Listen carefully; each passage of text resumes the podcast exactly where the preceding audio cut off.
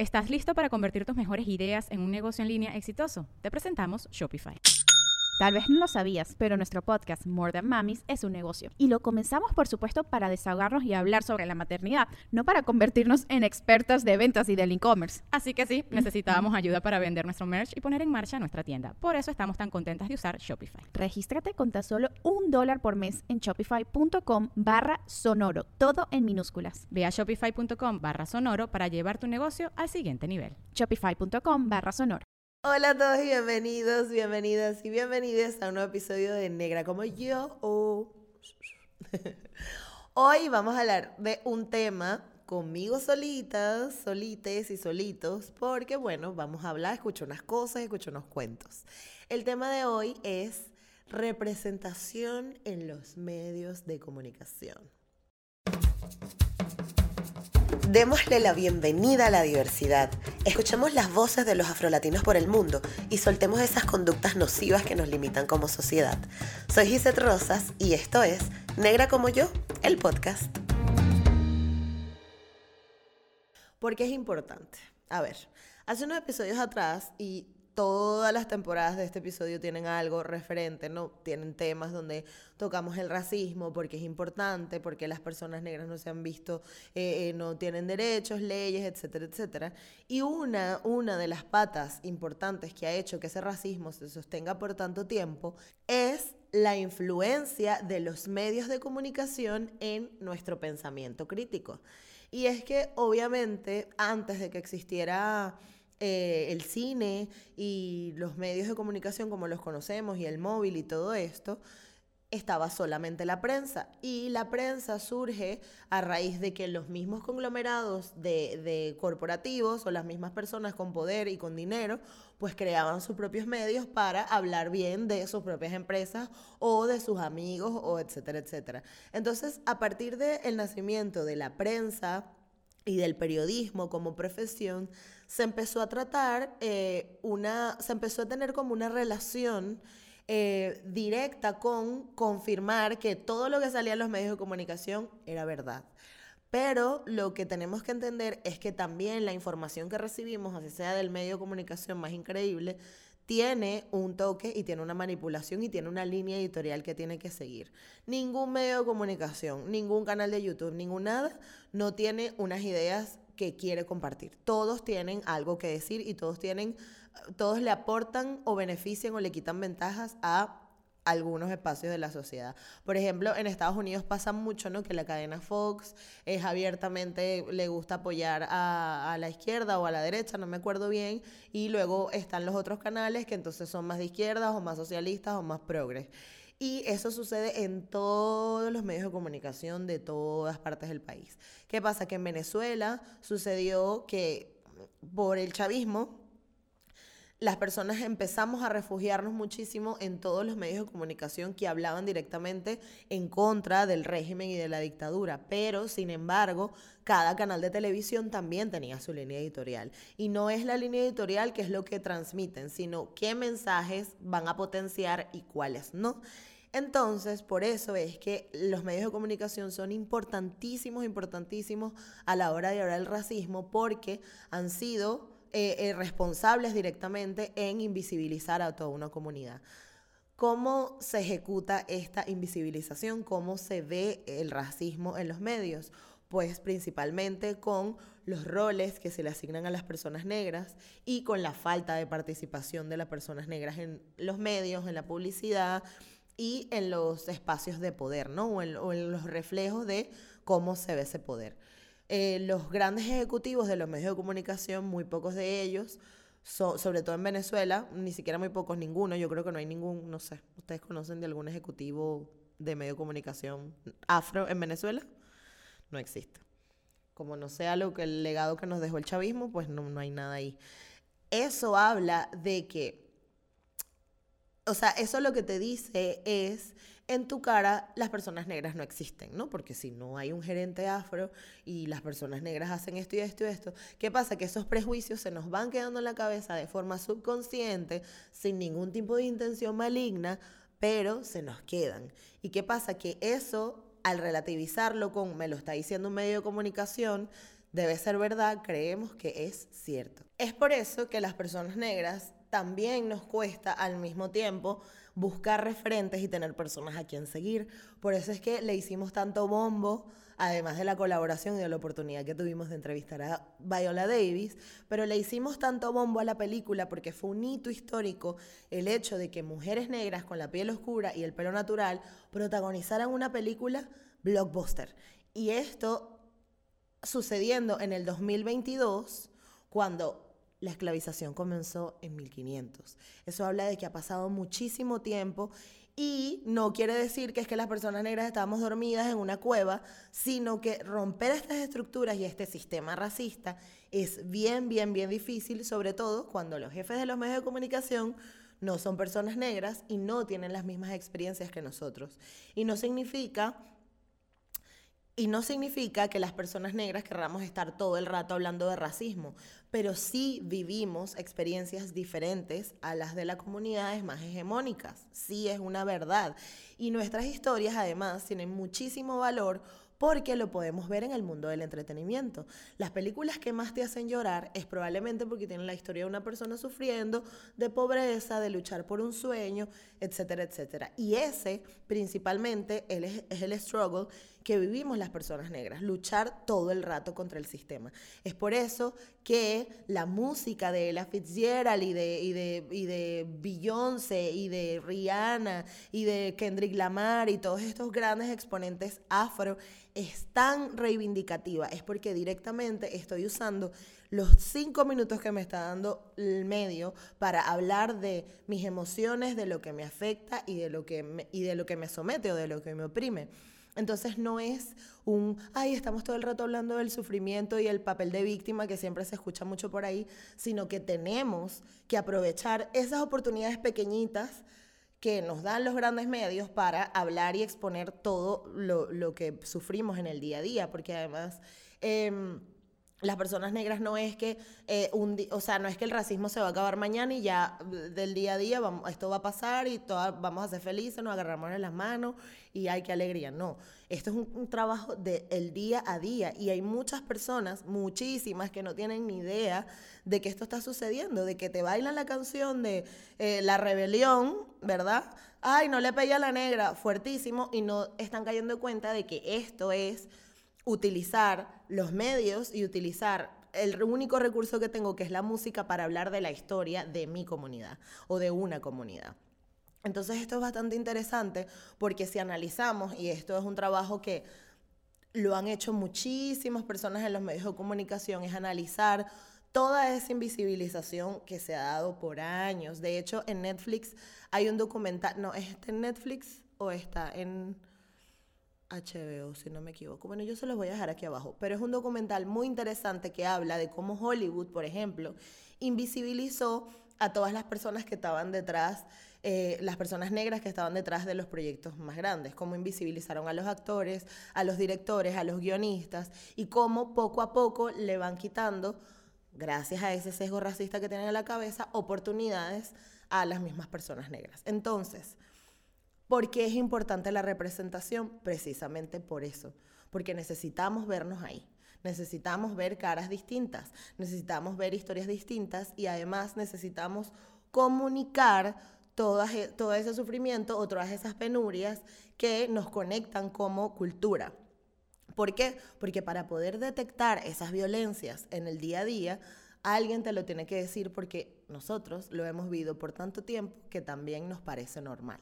La representación en los medios de comunicación es fundamental y no solo en los protagonistas y en las caras visibles, sino quienes están detrás, quienes escriben esas historias, quiénes son los técnicos, porque no solo es darte un, un momento de representación comunicacional, sino que le estás dando oportunidades de trabajo a todas esas personas que también probablemente como muchas o la mayoría de las personas negras, tenemos una historia de falta de oportunidades y de eh, poco acceso a los espacios de, mm, lucrativos, ¿no? los espacios económicos importantes. Y bien sabemos que la publicidad, los medios de comunicación son una pata muy importante, además de acceso al dinero. Por eso es que el fútbol es tan caro y por eso es que el Super Bowl es como el show más importante, pero es porque los mismos medios han hecho que esta, gracias a la publicidad y a los, a los convenios con, otros, con otras marcas, de que esto sea importante. Y si tú en el espacio más importante que tienes, o sea, el Super Bowl, por ejemplo, son los 14 minutos más vistos en la televisión del mundo. La mayoría de las personas del mundo estamos todos viendo la, misma la misma cosa. El hecho de que tú ahí pongas a una persona negra, en a nivel de representación es valiosísimo, porque nos está diciendo a todas las personas que estamos alrededor, bueno, hay un, por lo menos hay un, hay, una, hay un norte al que seguir, los sueños probablemente también se cumplen, o yo qué sé, que además son mensajes que vienen recibiendo las comunidades hegemónicas sin pedirlo, normal, porque cuando tú pones a la Miss Venezuela con los ojos azules y rubia, tú lo que estás es validando que los ojos azules están bien. Y si año tras año solo pones mujeres blancas o mujeres rubias o mujeres con los ojos claros para representar al país de las mujeres más bellas, ¿qué es lo que se nos queda en la cabeza? A ah, que esto es belleza, primero, esos rasgos físicos, y segundo, que la mujer venezolana es así. Y no es así. Y además es una forma de hablarle al mundo diciéndole, ah, mira, esta es mi gente, esas son las mujeres en mi país, cuando no es verdad. Es decir, tú estás invisibilizando a toda una comunidad por darle un montón de tiempo en los medios a, a una sola parte de la población. Y ahí, si te pones a ver, es un ejemplo clarísimo de racismo sistemático y estructural. La representación además ha cambiado muchísimo. Ahora vemos proyectos como The Woman King, que es interesantísimo, y que además The Woman King no solo era importante por como les conté, las cuatro protagonistas, sino que además todas las personas que trabajaron detrás de esa película también son personas negras, son personas que probablemente no tenían oportunidad para acceder y aprender en este tipo de proyectos y que gracias a eso, gracias a que alguien se paró y dijo, no, el equipo que vamos a tener también es afro, le estás dando oportunidades a eso. Si nos detenemos un momento, nos damos cuenta que hay toda una cadena de acceso a oportunidades que se van dando en la medida de que alguien levante la voz y diga, aquí tiene que haber una persona negra. Entonces, cuando tenemos un medio de comunicación donde los líderes o los ejecutivos o los grandes directivos no son personas negras, no se van a dar cuenta que hace falta. Por eso es que necesitamos que cada vez más hayan en los espacios de poder personas diversas, mujeres, personas negras, personas racializadas, para que podamos notar esa falta de representación. Eh, otro ejemplo positivo de representación es el, trabajo que hace Issa Rae, que yo la admiro muchísimo.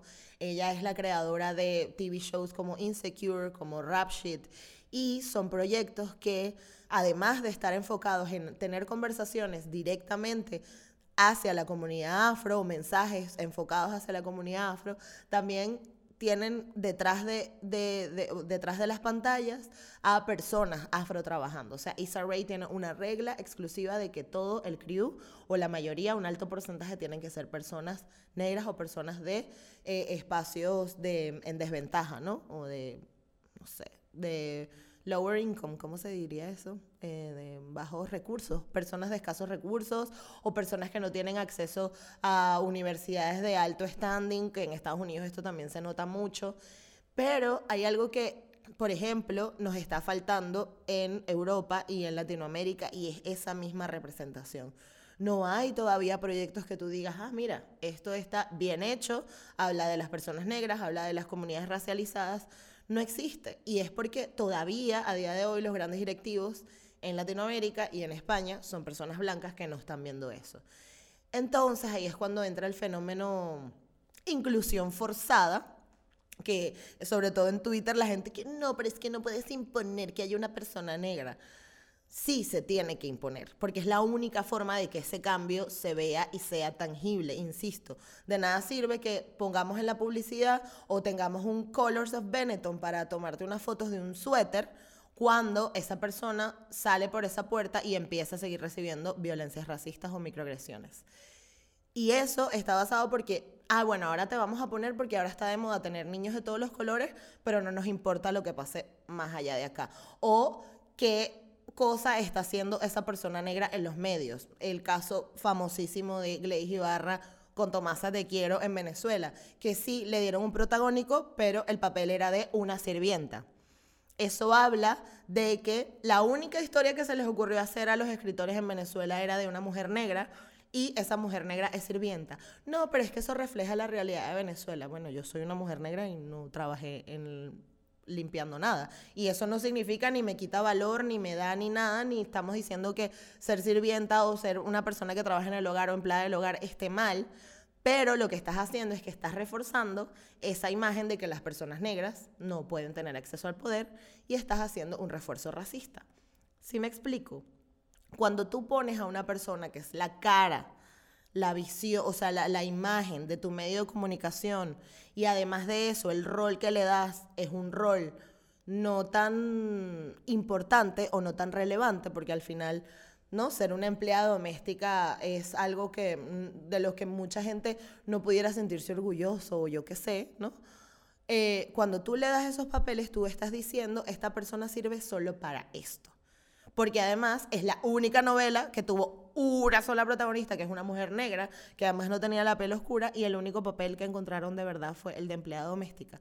Y esto pasa y se repite muchísimo. Hay una novela... Mm, Ah, bueno, la telenovela colombiana que se llama La Esclava Blanca. Exactamente el mismo caso. Vas a hablar de la esclavización y la protagonista que pones es una mujer blanca. Es como, sí, de verdad, tantas historias que pueden haber de la esclavización, tantas personas negras además que hay en Colombia que tienen potencial para contar historias interesantes y tú te vas a tomar el tiempo de poner a una persona blanca de protagonista y que además la pones y entonces el cartel sale la muchacha, vamos a si podemos poner la foto por ahí, si estás en Spotify, pues tienes que venirte a YouTube para ver la imagen, pero tienes una mujer blanca en el centro rodeada de personas negras hablando de esclavitud. Eso tiene sentido. No tiene ningún fucking sentido. Y no tiene sentido, o sea, no tiene sentido para nosotros porque nosotros entendemos la importancia de la diversidad. Pero probablemente en ese canal les pareció una idea de que la celebraron con champán seguro cuando estrenaron la novela. Y es una idea horrorosa. Porque cuando por fin quieres hablar de la, época de la esclavitud, entonces resulta que vas a poner una persona blanca para que haga eso. Sí se entiende, o sea, no es solo poner a las caras de las personas racializadas en los espacios importantes, sino qué rol están cumpliendo. Y por eso es que Issa Rae, Viola Davis, eh, Ava DuVernay, eh, ¿cómo se llama la...?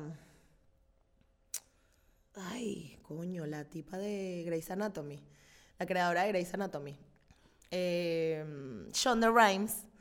Por eso es que personas como Shonda Rhimes, Ava DuVernay, Viola Davis, Issa Rae están abriendo camino a otros creadores porque primero le están demostrando al resto del mundo que sí se pueden hacer cosas interesantes que pongan a las personas negras en espacios relevantes e, e importantes. Y por otro lado también le están diciendo al mundo de que eh, las mujeres negras tienen una visión interesante y que tenemos y necesitamos esos espacios de poder y que sí es posible. Porque una de las cosas que se suele escuchar en los medios de comunicación es, ay, pero es que tampoco hay historias, o sea, no estamos hablando de las personas negras porque no hay historias, porque no las traen y ahí es donde vuelve a entrar el fenómeno inclusión forzada. Entonces, si te interesa de que esto cambie, usted vaya afuera y los busca porque sí hay. Porque las personas negras escribimos y podemos crear y estamos en los medios de comunicación, mírenme a mí.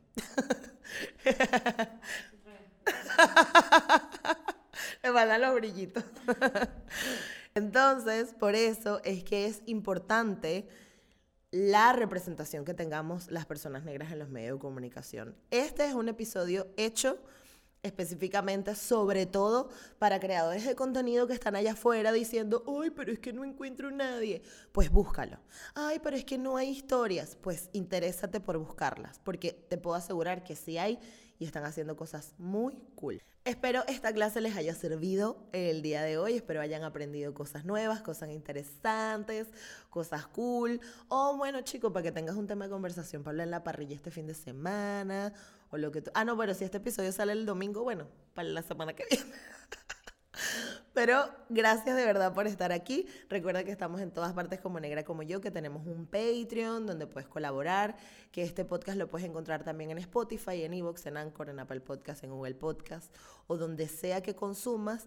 Y quiero agradecer a Sheila de Eco Colaborativa porque me mandó estos zarcillos hermosos que son de Atelier Shongani, que es una marca afro-brasileña que está haciendo cosas preciosas.